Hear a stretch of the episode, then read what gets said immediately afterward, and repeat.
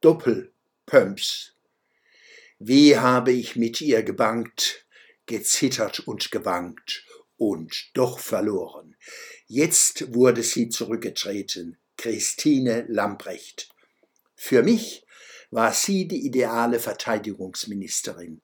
Keine unserer Politiker innen und Politiker außen verfügt über eine so eindrucksvolle Abschreckungswirkung wie Lambrecht.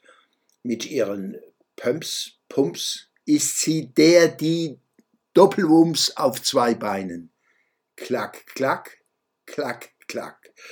100 Milliarden Sondervermögen für die Bundeswehr sind ein Klacks dagegen.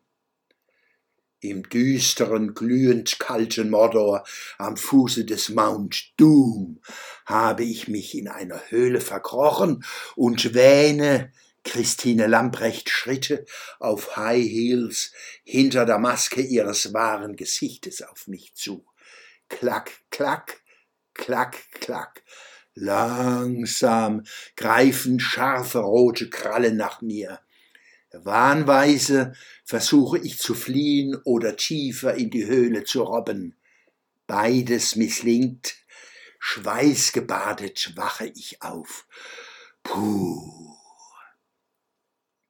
Der Schwöbelblock am Samstag, 21.01.2023.